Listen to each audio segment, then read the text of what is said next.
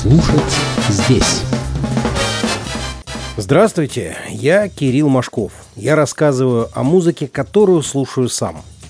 Раз в год в конце мая две общественные организации «Норвежский джаз-форум» и «Западно-норвежский джаз-центр» проводят в старинном городе Бергене шоу-кейс норвежского джаза, то есть программу представления своих артистов специально приглашенным группам специалистов музыкальной индустрии из других стран, организаторам фестивалей, программаторам клубов, сотрудникам музыкальных изданий. Мне уже во второй раз довелось побывать на этом шоу-кейсе, который называется «Nutshell», дословно ореховая скорлупа, а по смыслу это в одном флаконе, то есть самые интересные артисты, собранные в одной программе. На шоу-кейсе Nutshell 2014 я сделал для себя несколько музыкальных открытий, и об одном из них хотел бы сегодня вам рассказать. Не секрет, что, отдавая дань уважения множеству ветеранов джазовой музыки, я с особенным интересом прислушиваюсь к тому, что делают новые поколения музыкантов. Поколения, которые еще даже не родились, когда многие нынешние титаны уже почивали на лаврах.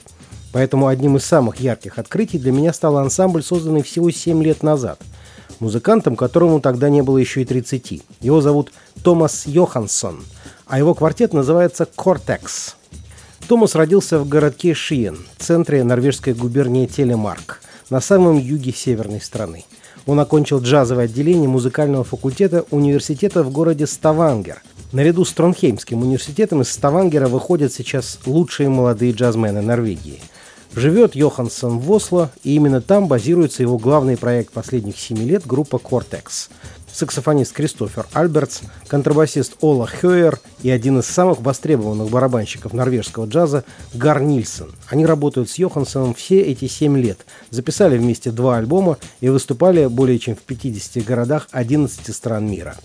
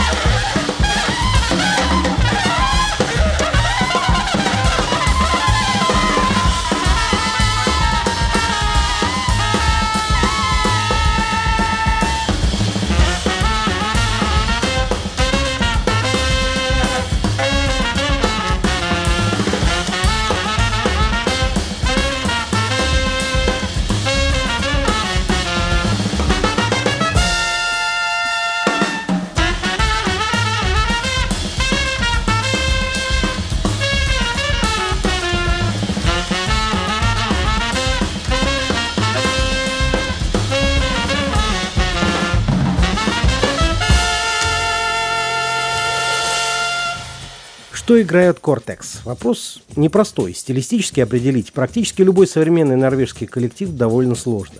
Вот что написал о них британский джазовый критик Дэниел Спайсер.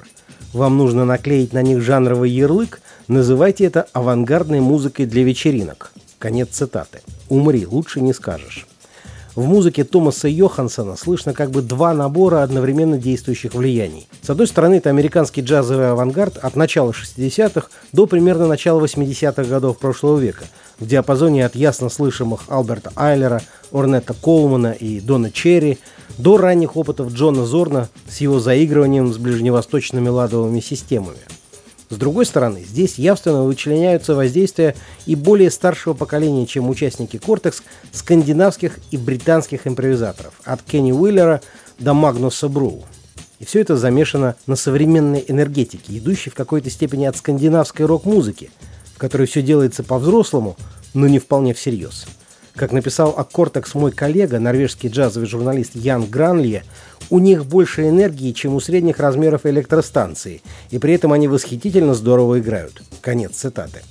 В общем, я очень рад знакомству с незаурядным коллективом трубача Томаса Йоханссона. И думаю, что «Кортекс» вполне стоило бы показать и российской джазовой аудитории живьем.